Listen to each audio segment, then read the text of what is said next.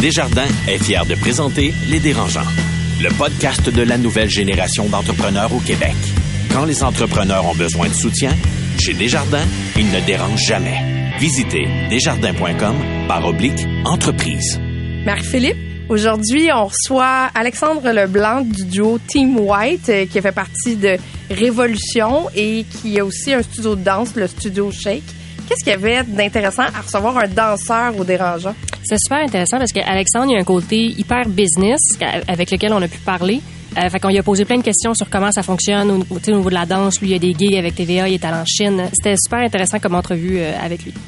Alors ne bougez pas parce que vous allez entendre ça dans un instant. Ils font le tour du monde.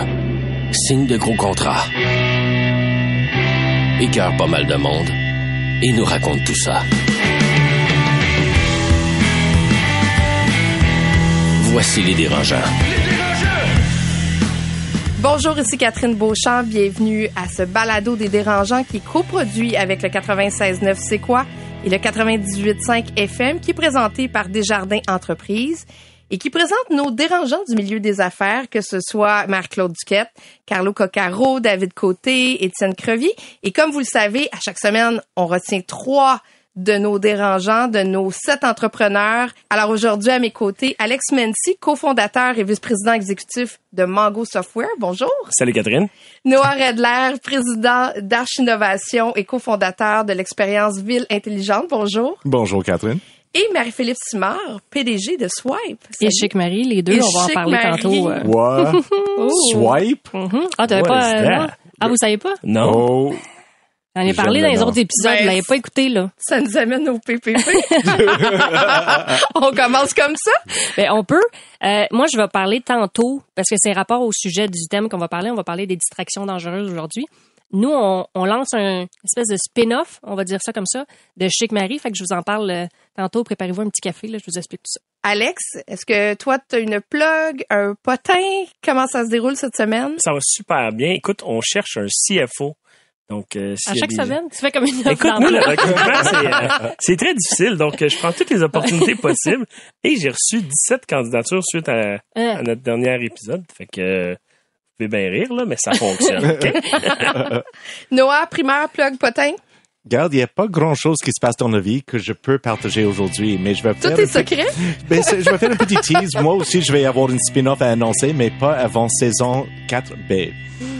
OK, bon, ben, sur ces secrets, on s'arrête un instant parce qu'au retour, nous avons une entrevue avec Alexandre Leblanc de Team White qui a participé à l'émission Révolution. Le podcast de la nouvelle génération d'entrepreneurs au Québec. Les dérangeants. Aujourd'hui, on reçoit Alexandre Leblanc du duo Team White qui a remporté la première édition de Révolution et qui est un des rares à bien gagner sa vie avec la danse. Il est copropriétaire d'un studio avec sa sœur, Catherine. Il est aussi chorégraphe au Québec et à l'international. On va régler une chose en partant, là. Tu fais partie de Team White avec ta sœur. Pourquoi Team White? Ben, c'est très simple en fait, c'est que notre famille c'est Leblanc. Donc, euh, on voulait pas s'appeler Alexandre et Catherine. On voulait un nom d'équipe assez original puis qui faisait référence à nos racines puis notre relation frère-sœur. Donc, euh, Team White, c'est ce qui est venu euh, tout naturellement.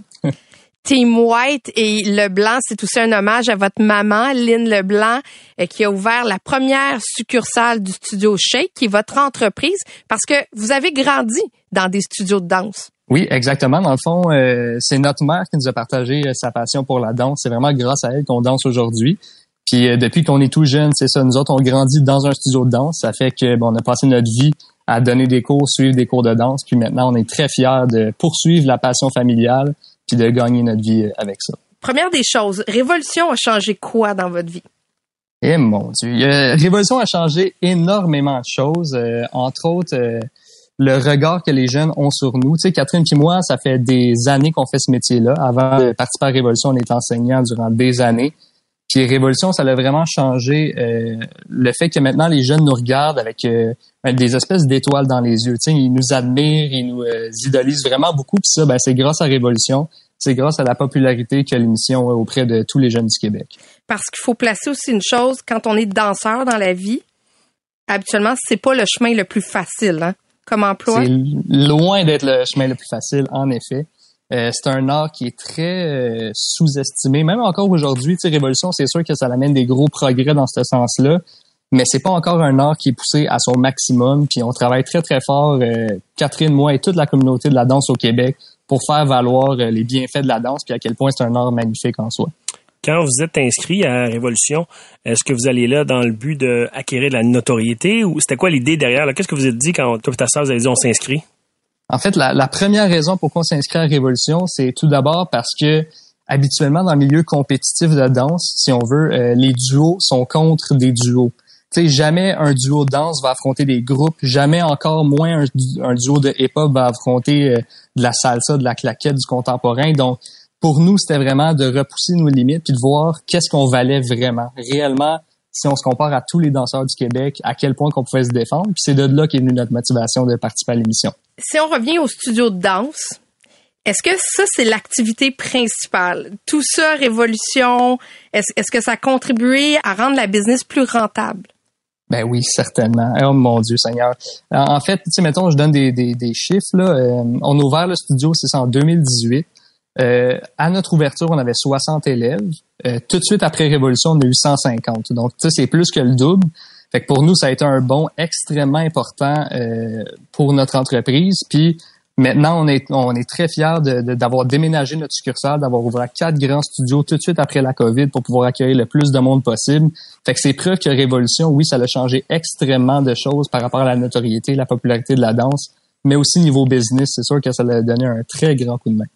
Père Philippe? Mais tu sais, souvent il y a des gens qui vont utiliser des émissions comme ça pour devenir des danseurs plus connus puis avoir des gigs plus intéressantes. Puis tu sais, justement rentrer mais en tant que danseur, vous autres vous êtes comme mis un peu en retrait. Puis tu sais, je vois que vous faites les chorégraphies de de plusieurs shows. Fait que pourquoi vous avez décidé d'aller plus derrière la scène un peu en chorégraphie plutôt que de vous mettre vous-même à l'avant-scène, Ben c'est sûr que comme on a mentionné tantôt, gagner sa vie en dansant, c'est extrêmement difficile. Euh, c'est plus facile de la gagner en chorégraphie. Hein. Donc, euh, on a eu beaucoup de contrats à titre de chorégraphe, beaucoup plus qu'on en a eu à titre de danseur. Puis je pense que euh, pour faire valoir la danse au Québec, il y a des grosses machines comme TVA, comme des réseaux de, télévision qui ont besoin des chorégraphes pour mettre la danse en valeur le, mieux possible en fait dans différentes émissions. C'est là que moi et Catherine, on, est très fiers justement de, pouvoir euh, un peu euh, contribuer à ça, l'effervescence de la danse au Québec. Donc oui, on se met un peu en retrait en arrière, mais c'est pas une position qu'on déteste du tout. Au contraire, on aime ça faire shiner les autres, shiner les autres danseurs au Québec, puis donner des shows euh, incroyables de danse. Et quand tu parles des contrats de chorégraphie, par exemple le Cirque du Soleil, vous êtes allé en dehors en Europe, vous êtes allé faire de la chorégraphie. Ça, ça doit être quand même assez payant. Oui, c'est sûr, c'est payant, payant en argent, mais aussi en expérience, payant de, de toutes sortes de façons. Euh, quand on a la chance de voyager avec sa passion, je pense que c'est ça qui est le plus magnifique. Surtout euh, avec la danse, ben on a été extrêmement chanceux de pouvoir faire ça. On a été en Chine aussi euh, dernièrement en 2019, juste avant la pandémie. Donc, c'est ça, on a eu l'occasion de voir beaucoup de, de, places dans le monde, puis beaucoup de, de différentes approches à travers la danse. Fait que on est extrêmement chanceux. Noah? Mais pour revenir à, votre entreprise, c'est quoi, je, me demande, c'est quoi la stratégie sur le long terme? Alors là, vous êtes en train de vivre une vague de popularité grâce à Révolution. Vous êtes en train d'ouvrir plusieurs studios, plusieurs succursales. Ça prend une gestion énorme. Il va avoir, doit avoir un cash flow important à chaque mois que tu dois gérer. Et ça devient de plus en plus stressant. Alors, avez-vous déjà un plan sur le, euh, une vision sur les prochaines cinq ans? Ben, en fait, c'est ça. On vient tout juste de déménager notre succursale à Blainville. Fait que nous, maintenant, c'est ça, on a un grand studio euh, avec quatre succursales. Avant, on en avait seulement euh, trois. Donc, on vient d'agrandir vraiment, on a doublé la superficie. Donc, dans moyen long terme, je dirais, c'est vraiment de rentabiliser cet espace-là à Blainville, notre autre studio de danse, puis de faire continuer à faire grandir euh, la passion pour la danse. Parce qu'on voit qu'au Québec, de plus en plus, surtout à cause de l'émission Révolution, il y a un engouement pour la danse, il y a un engouement euh, pour cet art-là. Fait que nous, ben, tout simplement, c'est de faire grandir ça à travers le Québec, puis en même temps, ben, de partager notre passion. C'est sûr, moi puis Catherine, si on peut avoir des contrats de chorégraphe dans d'autres milieux, ben, on va les prendre. Mais avant tout, nous, notre plan, ben, c'est de faire euh, grandir la danse avec notre école, puis aussi avec d'autres projets personnels euh, au courant des années. Là. Vous allez voir ça. Marie-Philippe? Ouais, ben c'est ça. Tu, parlais des contrats de chorégraphe que tu as eu tantôt. tu sais, quand l'argent rentre là, de ces contrats-là, je ne sais pas c'est à quelle hauteur, mais quand ça rentre, est-ce que vous êtes payé comme salarié, comme contractuel, ou ben donc ça va dans la business, puis après ça, vous prenez cet argent-là pour faire des nouveaux projets? Tu sais, comment ça marche? Oui, en fait, euh, Catherine puis moi, on s'est incorporé. On a fait euh, une compagnie juste après avoir gagné Révolution. Euh, fait que oui, comment qu'on se fait payer dans le fond, c'est directement à la compagnie. Puis nous, notre, notre espèce d'objectif, c'est de se retirer le moins d'argent possible, puis de garder le plus en banque justement pour euh, réinvestir dans nos nouveaux projets de danse. Puis aussi tout simplement parce que moi je suis très très avare avec l'argent, j'aime pas ça dépenser plus qu'il faut donc T'es cheap dans le fond là. ouais, exactement, c'est un gros cheap, c'est une façon polie de le dire. à quel point c'est payant? C'est-tu vraiment payant? Puis quand tu travailles avec des grosses compagnies comme le Cirque du Soleil, est-ce que c'est le genre d'entreprise à dire, ben écoute, vu que tu vas faire des chorégraphies pour nous, puis ça va te donner une, renommée, hmm. on va te payer moins, ou ils sont vraiment là... Comme le Super Bowl, dans le fond, qui est payé. Ouais, exact, exact. Ouais, non, euh, c'est vraiment, euh, ils nous payent pas avec la visibilité. Puis ça, ça aurait été quelque chose que j'aurais vraiment eu de la misère. Puis longtemps, ça a été ça avec la danse justement cas Super Bowl de ah ben ça vous donne la visibilité fait que faites-le pas pour grand chose non non. Euh, de plus en plus des compagnies comme le Cirque du Soleil justement valorisent la danse puis ça vaut quoi? Surtout que ben celle qui nous a plugué au Cirque du Soleil c'est Lydia Bouchard la maître euh, une des maîtres de Révolution.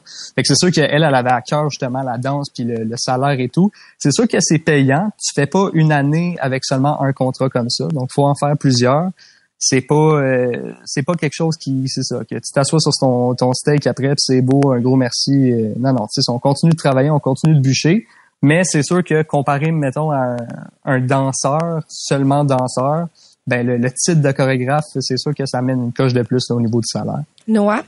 Alors je suis curieux avec tous ces, ces contrats de chorégraphie. C'est c'est vraiment important pour moi de savoir Avez-vous des assurances sur vos jambes? le reste du corps aussi? on, a pensé, c'est dans nos projets. Pour l'instant, non. On n'en a pas, on n'a pas, on s'est pas assuré euh, le corps, mais c'est quoi, Noah? C'est une excellente, euh, c'est un excellent point, en fait. Puis justement, on, on y pense là, de se, faire assurer, mais on n'est pas rendu là encore. On n'est pas assez C'est ton métier. I mean, like, si quelque chose arrive avec tes jambes, like, il y, a un problème avec, de vendre tes services, d'avoir des studios de danse. You know, qu'est-ce que tu ferais à la suite si j'aime, knock on wood, euh, on veut pas ça de tout. Tout le monde, tout le monde taper sa table. Mais c'est pas du bois. c'est du bois. La tente. Mais avez-vous une vision pour le futur? Like, si jamais il n'y a pas la danse dans ta vie, il y a quoi? Ben, en fait, c'est sûr que le métier de chorégraphe, oui, ça vient avec le corps, mais ça vient surtout aussi avec la tête. C'est d'imaginer des mouvements, imaginer des séquences, euh, imaginer des déplacements. Fait que, ce qui est possible de faire, admettons, c'est je me vois, si jamais à 50, 60 ans, je fais encore ce métier-là, mais c'est tout le temps possible d'avoir des assistants avec soi qui, euh, qui traduisent un peu tes, tes pensées, tes idées avec la danse. Fait que c'est quelque chose, mettons, sur le long terme que moi je vois de possible, c'est d'avoir des assistants avec nous. Mais effectivement, euh, le métier de danseur, euh, c'est, c'est, on met nos corps à risque, donc c'est très important d'en prendre soin. Puis ça, on, ne néglige pas du tout, euh, ma soeur et moi. Ben, je sais qu'il y a des numéros de cirque qui existent, qui ont des droits d'auteur. C'est-à-dire que si le numéro est repris par d'autres artistes, les créateurs reçoivent des droits d'auteur. Est-ce que c'est la même chose en danse? Est-ce qu'on peut recevoir de la redevance sur un numéro de danse? Oui, totalement. c'est exactement la même chose. En fait, c'est ça. Dans le contrat qu'on signe, on cède euh, les, les, les, droits de, de, la chorégraphie.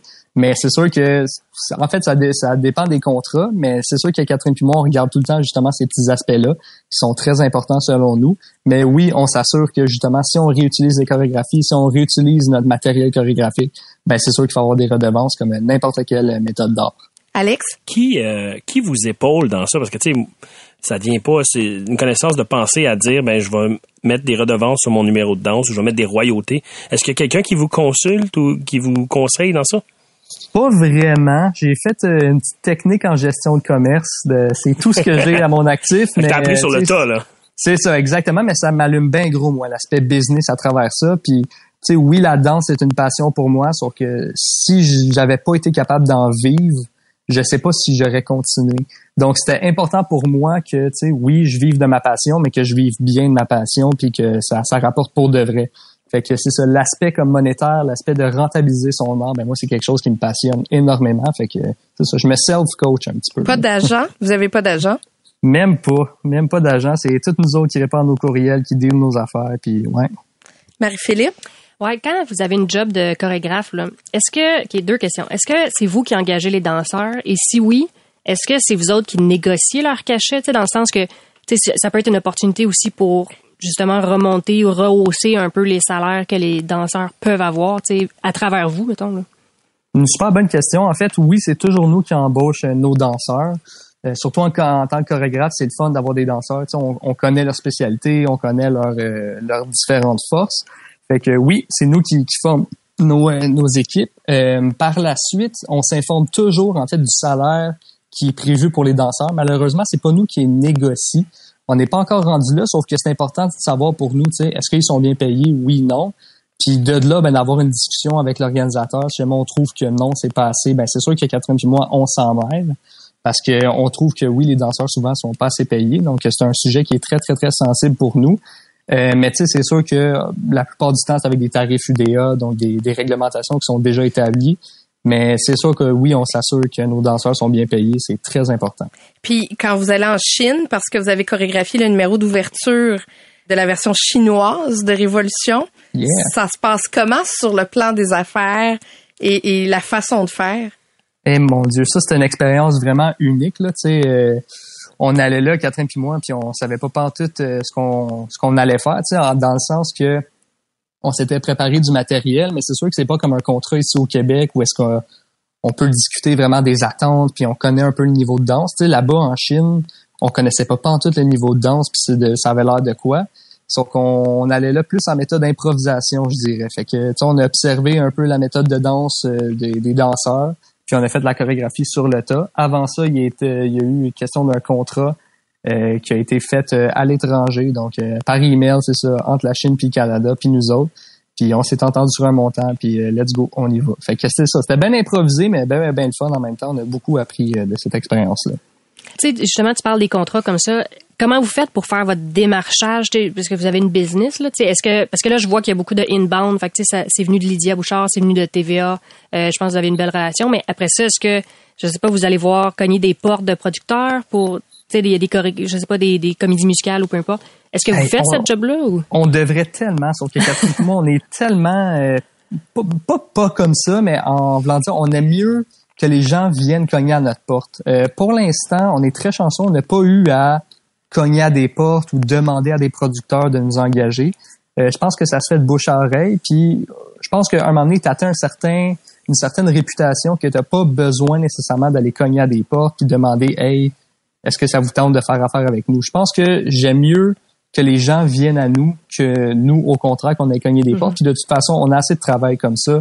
On est extrêmement chanceux, Catherine puis moi, en passant. Là, fait que de juste pouvoir justement faire ce qu'on aime dans la vie. Puis s'il y a d'autres contrats qui arrivent, ben tant mieux. Puis sinon, ben, on se rabat sur notre école de danse. Puis c'est notre passion avant tout. Fait que c'est ça. On a appris, Alexandre, que votre 100 000 que vous avez gagné à Révolution, Yes. vous ne l'avez pas dépensé. Puis moi, j'ai trois entrepreneurs autour de moi et quand on a parlé de ça dans notre réunion de production, tout le monde est venu avec les gros yeux en disant quoi? Il y a de l'argent qui dort à On quelque part. prendre, hein? Nous, on a des projets, il y en a pas de Ça, c'est deux payrolls, puis sais pas quoi faire avec, hein, on va le prendre. Qu'est-ce qui Ouais. se passe avec cet argent-là? Pourquoi elle n'est pas réinvesti Avez-vous des projets? Ben écoutez, c'est sûr qu'on avait des projets avant la pandémie. Tu sais, je checkais beaucoup le milieu immobilier, puis on s'informait qu'est-ce qui est bon, qu'est-ce qui est pas bon? Là, la pandémie elle a frappé, fait que c'est sûr qu'on a gardé ça encore dans le compte de banque, mais je pense qu'on attend vraiment la bonne opportunité pour le dépenser.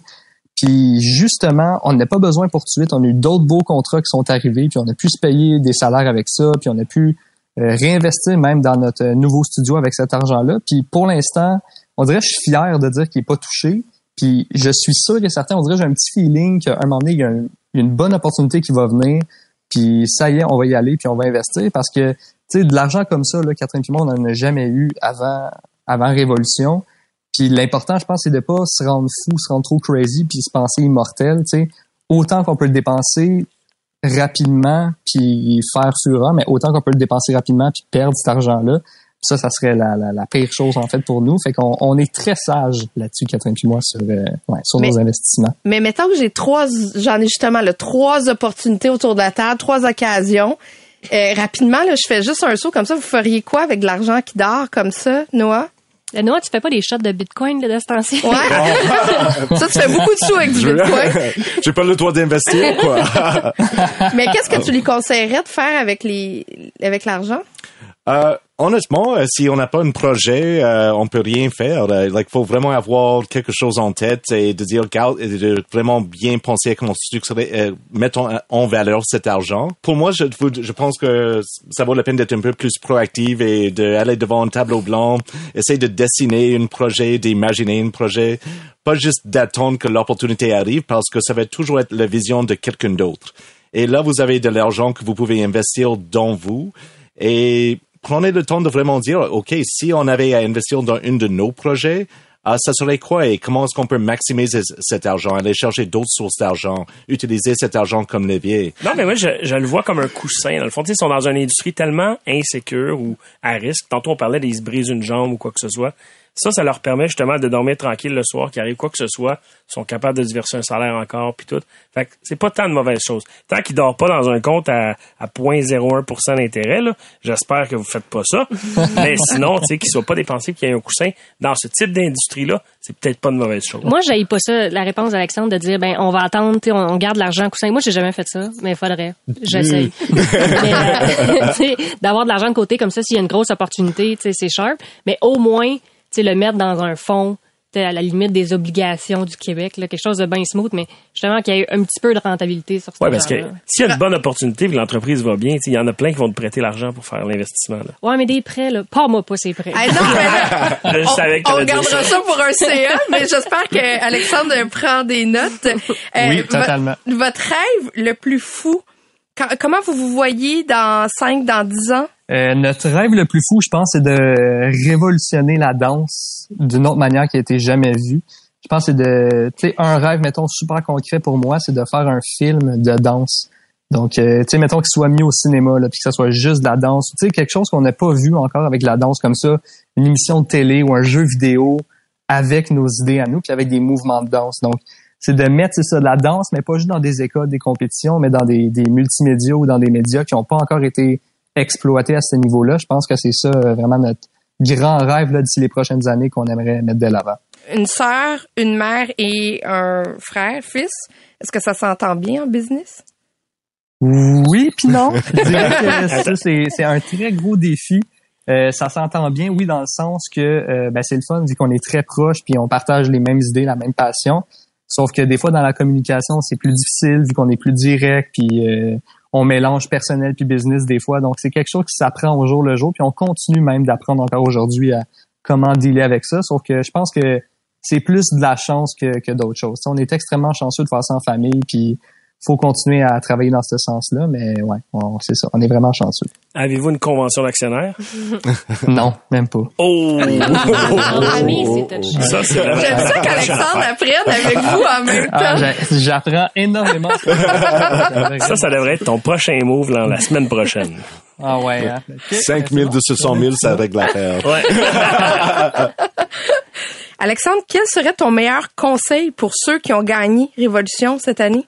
Euh, je pense que c'est ça, c'est de pas virer fou avec l'argent. C'est un bon montant, c'est un bon coussin, sauf que c'est pas assez pour commencer à le dépenser n'importe comment. Fait que je pense que comme moi, ça serait d'être sage, mais c'est sûr qu'il y a un petit peu de proactivité là-dedans. Je dirais pas non. Fait que je dirais en fait d'avoir un meeting là avec moi, puis on va essayer nos deux prix ensemble d'investir dans un projet. ben merci beaucoup Alexandre Leblanc de Team White et euh, du studio Shake. On souhaite vraiment longue vie à votre duo, à toi et à ta sœur, et à ben, l'école de danse. Merci beaucoup. Ça a été super passionnant. J'ai pris plein de notes. Mais t'es un bon invité, en tout cas, je te le confirme. Ah ben merci. Des, des, bons, euh, des bons hosts. J'aime ça. Le podcast de la nouvelle génération d'entrepreneurs au Québec. Les dérangeants. Les dérangeants! Le CA, une présentation de Garling WLG, des avocats aux côtés des entrepreneurs. Le succès, ça se prépare et ça se protège. Développez les meilleurs réflexes en matière de droit et propriété intellectuelle. Visitez garlingwlg.com. Et avant de passer à notre CA, j'avais une petite question dérangeante. Si une vague devait vous emporter lors de votre prochain voyage de surf, est-ce que votre entreprise existerait encore dans six mois, dans un an? Ben écoute, moi je te dirais, je vais y aller euh, en premier avant la COVID, je te dirais qu'on n'était absolument pas préparé. Maintenant, on l'est beaucoup plus. Euh, puis je pense que c'est le cas de bien des entreprises. On a réalisé que la vie peut en effet s'arrêter du jour au lendemain, puis les choses peuvent changer. Fait on a des plans de contingence en place. Ça ferait probablement un impact, mais euh, je pense qu'on est prête là euh, qu'il y en ait un des deux qui s'absente puis ça continue à opérer. Mère Philippe. Ben moi, j'ose croire que oui, et je pense que oui, fondamentalement. Mais on dirait que c'est moi qui, tu sais, je serais pas capable, je pense, de partir six mois en Afrique du Sud. Tu sais, je pense que c'est moi qui me bloquerais. Je, fait que si je me fais frapper par un autobus, je pense que ça continuerait. Mais je ne sais pas si moi-même je serais capable de juste, ben pas me faire frapper par un autobus, là, mais moi-même je serais juste capable de quitter pendant une longue période de temps. Je, je suis pas sûre. OK, t'es pas certaine, mais si jamais tu ne contrôles pas puis que t'es juste plus là, est-ce que l'entreprise continue? Oui. Ouais, je pense que oui. Plus qu'un an? Ouais. T'as pas de Y a quelqu'un qui pourrait comme que les accès qui pourrait reprendre le compte de banque oui, ces choses-là? Oui oui. Oui oui. C'est ça se fait. C'est juste c'est moi je suis contrôlante. Fait que tu sais oh c'est ça là. Mais je pense que oui. Ok. Noah? Oui et non. Euh, je pense que l'équipe peut continuer euh, avec les mandats et de travailler avec les clients, mais qu'est-ce qui va vraiment souffrir, c'est le développement d'affaires. Hmm. Euh, moi, je suis responsable pour 90% des ventes dans l'entreprise. Et si on n'a plus de contrat, ben l'entreprise va juste arrêter de fonctionner. Alors, c'est ça quelque chose, comme Alex, nous sommes en train de mettre en place une certaine structure pour réparer cette, cette problématique, mais nous ne sommes pas là aujourd'hui. Alors, c'est le temps de passer à notre CA parce que, bon, vous le savez, euh, quand une PME grandit, la plupart des entrepreneurs viennent à un moment donné à explorer d'autres sources de revenus. Euh, il peut y avoir la bourse, euh, des investissements, l'immobilier, une deuxième entreprise. Et parfois, ben, peut-être c'est là que les choses dérapent.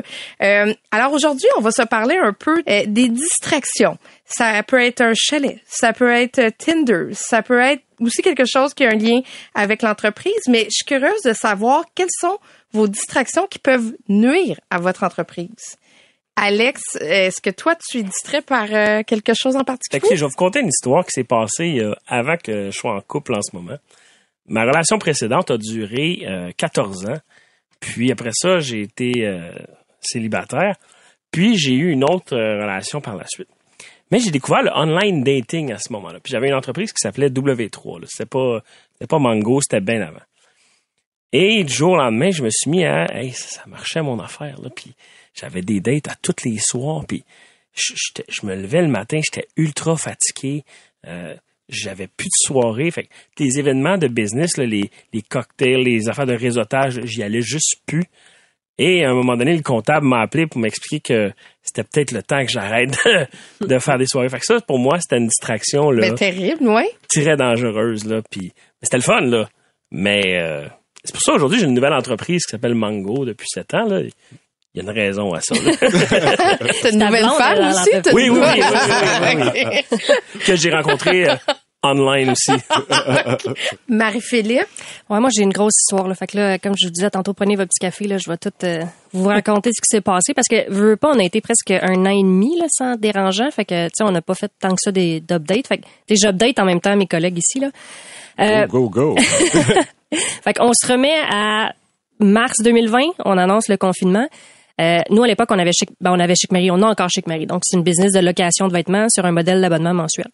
À peu près en avril 2020, on reçoit une lettre de la santé publique qui dit que santé publique du Canada qui dit que désormais ils vont plus recommander aux gens de faire de la location de vêtements et de se partager les vêtements entre eux. Fait que pour ceux qui font du c'est super. fait que pour ceux qui font du e-com, tu t'as rien qui tue plus ta conversion que genre un petit message d'avertissement de la santé publique, genre hey, t'as tes risques et périls. Fait que euh, on était obligé de mettre ça. Fait que nos revenus sont passés de 100% à comme 5%. Il y a des mois c'était 2%. Ça, ça a vraiment été l'enfer. Puis tu sais, comme tout le monde, on pensait que ça allait être deux mois. L'été, c'est reparti un petit peu, mais c'est pas notre grosse période, nous autres, l'été. C'est plus l'automne. Fait que là, on était toutes prêtes, ouh, ouh. Là, l'automne, on shut down pour genre 8-9 mois, tu sais. Fait que là, il a fallu mettre du monde dehors, il a fallu aller chercher tous les prêts qui traînaient pour essayer de survivre. Puis là, c'était vraiment comme on essaie de pas se noyer, tu sais, avec Chic Marie. Fait que c'était vraiment c'était vraiment de la merde. J'aimerais ça être positif, mais c'était vraiment à chier. Puis avant la, la, la, pandémie, on avait lancé un modèle qui était plus pour le marché américain, qui s'appelait Swipe. Donc c'était pas, qui s'appelle toujours Swipe. C'était pas de la location de vêtements, c'était des, euh, des vêtements nouveaux, là, des vêtements neufs. Puis dans le fond, c'est super facile. Là, tu swipes à gauche, à droite, comme sur Tinder. Puis l'intelligence artificielle va te créer une boîte. Fait que, mais ça, c'était beaucoup pour le marché américain. Puis là, avec les Christie douanes, puis tout le monde qui ferme, puis le shipping, puis etc., ça aussi, ça a ralenti. Fait que, tu sais, tout le commerce de détail est comme été stand-by pendant genre un an, un an et demi, puis personne, tout le monde est en pitch, là, puis... C'est pas ça ta distraction. Non, c'est ça, c'est ça. Fait que là, OK, pour faire une histoire courte, là, on est dans l'été 2021. Fait que c'est tout récent, là, il y a six mois, cinq, six mois. Puis, tu sais, je vous cacherai pas là, que j'étais sur le bord de... Sur le bord d'être en pas pire dépression. Parce que là, tu la croissance reprenait tranquillement. C'était lent. Euh, moi, j'étais Tu habitué que ça... à zéro, là. C'est comme. Ben, en presque ça, tu sais. Puis nous autres, faut qu'on achète du stock up front. Fait que là, tu sais, qu'est-ce que, comment tu fais des prévisions, est-ce puis tu sais même pas? Puis quand t'as pas de rentrée d'argent acheté, ça va pas bien. Ah non, c'est ça. Fait que là, en tout cas, c'était, c'était vraiment pas, tu sais, là, tu t'as réinventé, là. Tout le monde arrêtait pas de dire t'as réinventé. Mais on va pas louer des chars, tu sais. Je vais pas louer des brocolis, là, tu sais. Fait que il y a des limites au réinventage. Fait que, honnêtement, j'étais, j'étais vraiment sur le bord de la dépression, là. Ça, ça allait pas super bien. Puis, moi, par hasard, à tous les mois, à peu près, je vais voir le service à la clientèle. Je vais voir les courriels pour voir qu'est-ce que les gens disent. Puis, euh, tu sais, s'il y a des choses à améliorer et tout. Puis, j'étais pas allée pendant la pandémie parce qu'on n'avait presque pas de service à la clientèle. Anyway. Fait que là, par hasard, je m'en vais me connecter sur le service à la clientèle. Puis, il y a plein de gens qui nous écrivent. On a encore un programme de donation. C'est-à-dire que quand tu commandes chez Chic Marie, dans ta boîte que tu vas retourner pour recevoir des nouveaux vêtements, si tu as encore de la place dans la boîte, tu peux retourner des vêtements que tu veux plus, que tu veux donner en charité. C'est un programme qui marchait full bien. On avait des poches de linge, euh, hyper trippant. Puis nous autres, on donnait ça au chaînon, puis ils venaient chercher. Puis Mon Dieu, j'ai un gros kit pour toi. Ouais, mais attends, tu, vas, tu vas voir où c'est que je m'en vais avec ça. Là. Puis là, je ne sais pas pourquoi, mais les courriels que je vois au service à la clientèle, il y a plein de gens qui nous écrivent Hey, tu sais, c'est cool, le donation, mais si jamais ça vous tentait de vendre, comme mon linge usagé, je serais preneur. tu sais. Avec la COVID, on est un peu plus serré. Puis on avait déjà eu des courriels comme ça dans le passé, mais moi, j'étais quand même, man, la revente, là, c'est l'enfer. C'est un casse-tête de logistique. Là. Pour ceux qui font du e-com, c'est des single SKU. Ça veut dire que t'as un item, une couleur, une taille, faut que tu prennes en photo. C'est le, tu sais, c'est le bordel. C'est une friperie en ligne. C'est, c'est, c'est ça, c'est exactement ça, tu sais. Puis ça me tentait pas, mais là, dans mon état d'esprit, un peu dark side of the moon, je me suis dit, c'est quoi? Peut-être que j'ai besoin d'une distraction. Comme peut-être que j'ai besoin de me changer les idées.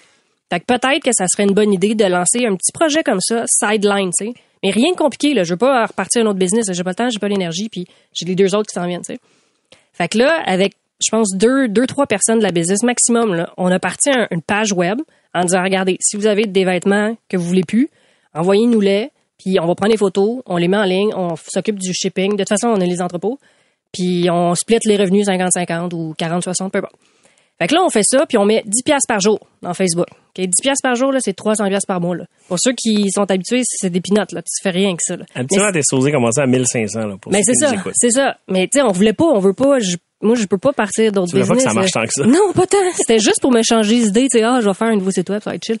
En deux semaines, on a eu 500 sacs qui sont arrivés de gens qui nous retournaient du stock. Là, en date de ce jour, on l'a lancé en septembre, ça fait trois mois, là. On a, je pense, 3500 items sur le site web. Fais-tu de l'argent avec ça? Pas mal. mais là, c'est là- une belle distraction, là. Ça te ouais, nuit mais pas? parce que T'es comme la Amazon du linge usagé, là. c'est exactement ça. Puis là, on en rit, là, mais c'est le bordel. là. Parce qu'on n'a pas de staff pour gérer ça. On n'a pas de place à l'entrepôt pour gérer ça. On n'a pas un système pour gérer ça. On n'a pas de gens pour faire des photos. Fait que c'est, c'est juste le bordel. On est obligé de dire aux gens. l'avion en plein vol, comme on Non, dit l'avion a craché, là. Là, faut que j'essaie de trouver de l'eau, là. Honnêtement, c'est, c'est, je suis tellement débordée que je, je- c'est ça. Je dors plus, je, je, fait que, tu sais, c'est drôle parce que j'en parle justement parce qu'on parle de distraction. Moi, je suis quelqu'un d'hyper organisé, puis tu sais, je sais où est-ce que je m'en vais, puis j'ai des prévisions financières. Ça, là, j'ai aucune calice d'idée c'est que ça s'en va, là. Mais aucune. là. Mais attends, quand on parle de distraction, est-ce que ça nuit aux autres business? Ben, c'est ça la question que je me demande, puis j'en parlais avec Noah tantôt. C'est parce que là, la vitesse à laquelle ça va, c'est que là, je suis en train de me dire, ouais, ben là, ta distraction, tu es en train de devenir ton truc principal, tu sais? Parce que, Ça va-tu durer? Ben, c'est ça, je le sais pas. Est-ce que c'est juste un projet de six mois, puis après ça, on repart sur les autres, ou ben donc, c'est en train de devenir un, immense monstre qui va bouffer les deux autres? Tu comprends? J'en ai aucune idée, je, je sais pas, pas en tout. Puis là, en ce moment, on est obligé de refuser des gens parce qu'on n'a pas la capacité de livrer. Il faut que je trouve un entrepôt, il faut que j'engage des gens. D'ailleurs, si vous cherchez un emploi, je fais comme Alex, mais on, on est en embauche. Fait que j'ai aucune idée de. Fait que de- tu veux pas ma poche de linge. Ben, Carlo me. Hey, J'ai des robes de soirée extraordinaires. Carlo me l'a suggéré, je suis comme, ouais, mais pas là, on n'a pas le temps. fait que bref, c'est ça ma distraction. Je, sais, je vous tiens au courant, je sais pas ce que ça va, je sais pas ce que ça va donner. Noah? Je dirais comme j'ai des distractions un peu partout. Quand je regarde euh, à l'extérieur d'une fenêtre et je vois un oiseau, je peux peut-être penser t'es à ce ce oiseau pendant 15 minutes. Oh oui, absolument. Ok. Ouais, c'est pas trop dangereux, moins que tu conduises.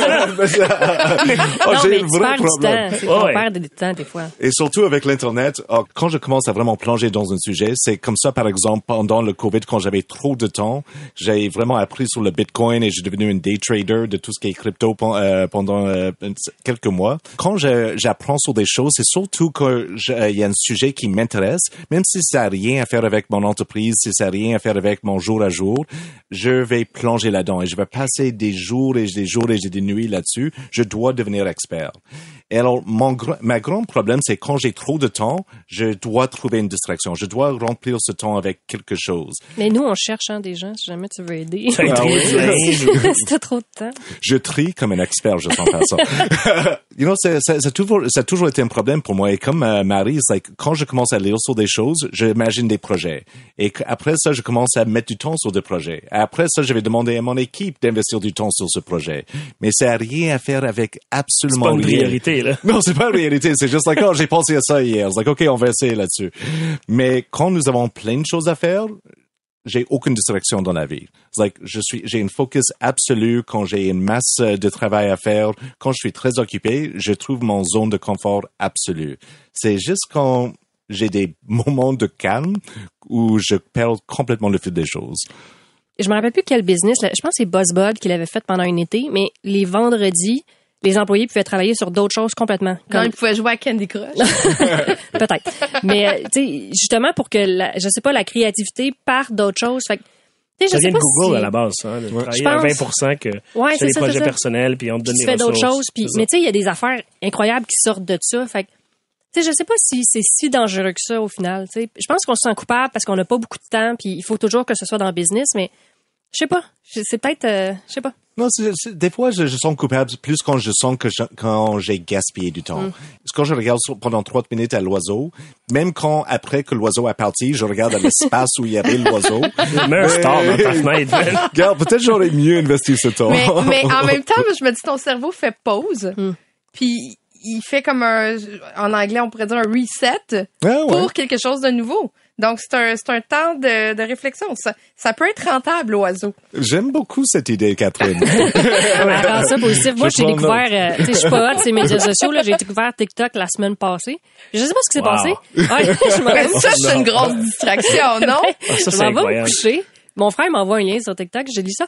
Genre, trois heures plus tard, je suis comme, mais qu'est-ce qui vient de se passer? C'est quoi ce trou dans le temps qui vient de se passer? Faut- je vois plus, là. Mais je pense que les plus grosses distractions, les plus dangereuses, c'est celles que, qui t'enlèvent le focus de la priorité de ta business. tu sais. Quand tu commences à délaisser les tâches essentielles parce que tu es investi dans un projet ou dans quelque chose, puis que tu as le tunnel vision, là, que tu vois plus autour ce qui se passe, là, là je pense que ça peut être très dangereux. Ben, il y a des gens qui ont de graves problèmes aussi. Là. Tu sais, je suis heureuse, en- on n'entend pas de problèmes de gambling ou parce que ça, ça peut nuire aussi des gens Ben qui oui. ont euh, qui ont une dépendance. T'entends euh, ça souvent, un associé qui a dilapidé les fonds de la, la compagnie euh, en jouant, là, ça arrive. Là. Ben, ça me rassure, vous êtes des entrepreneurs sains, même même pour l'oiseau.